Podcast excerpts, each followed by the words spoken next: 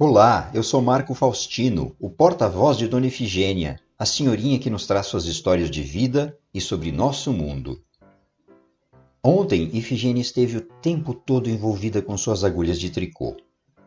Ao final da tarde, o médico percebeu o formato de uma mandala, um círculo contendo esquemas simbólicos no trabalho que ela desenvolvia. Vejam o que ela disse ao médico. Olha, meu querido doutor, eu acabei fazendo uma mandala com minhas agulhas e minha lã. Eu sei que você percebeu e por isso está aí, olhando todo impressionado, querendo entender o que estas formas todas que eu acabei criando revelam sobre o meu inconsciente. Estou fazendo isso para você também. É um presentinho meu para usar como uma toalhinha lá na sua casa. Bom, o que será que a doutora Nise falaria sobre esse meu trabalho? Isso mesmo que eu disse a doutora Nise da Silveira, uma grande psiquiatra brasileira, conhecida internacionalmente.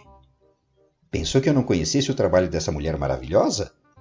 Ela foi uma precursora aqui no Brasil no cuidado de pessoas acometidas por doenças mentais, com uma terapia baseada em trabalhos artísticos, principalmente a pintura, mas também a escultura, a cerâmica, o bordado e coisas do tipo.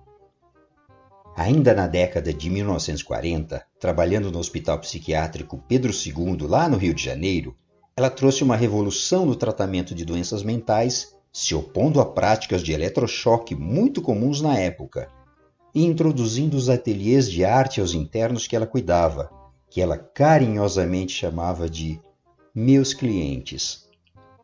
Com o resultado das obras, ela conseguiu fundar o Museu das Imagens do Inconsciente, ainda em 1952, no Rio de Janeiro, cujo acervo é fonte não só de estudos, mas da admiração aos que têm contato com aquelas obras. Tenho certeza que você já conheceu materiais de lá, não é, meu querido médico? Será que a Nise foi uma das inspirações de sua vida para tornar-se psiquiatra? Nise teve formação junguiana, mas mesmo antes de sua especialização, trocou várias cartas de discussões sobre seus métodos de tratamento com um mestre na Suíça. Desse contato surgiu o convite para organizar uma exposição dos trabalhos realizados por seus pacientes na Suíça em 1957. Olha só! Uma brasileirinha ao lado de Jung, um dos maiores mestres da psicologia e psiquiatria de todos os tempos, expondo trabalhos de esquizofrênicos brasileiros na Europa e dizem que foi um grande sucesso reverenciado pelo próprio Carl Jung. Nise faleceu em 1999 e deixou grande legado.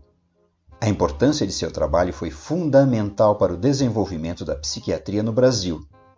Não foi, meu caro doutor? Eu sei que esse tema você conhece melhor do que eu. É claro, não poderia ser diferente.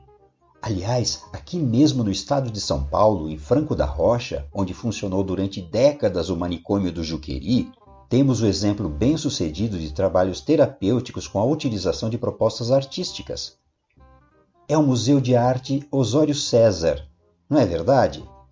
Mas eu vou conversar com você sobre esse Museu Paulista em uma outra hora, porque eu ainda preciso terminar essa mandala. Ainda não está pronta e já está começando a escurecer. Não gosto de fazer tricô à noite e você não quer receber nenhum presente pela metade, tá certo?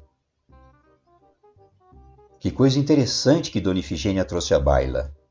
Museus brasileiros com trabalhos artísticos elaborados por internos de hospitais psiquiátricos em seus processos de tratamento. No próximo episódio, vamos ouvir o que ela tem a dizer sobre essa experiência, realizada aqui em São Paulo, exposta no Museu Osório César, lá de Franco da Rocha. Até lá!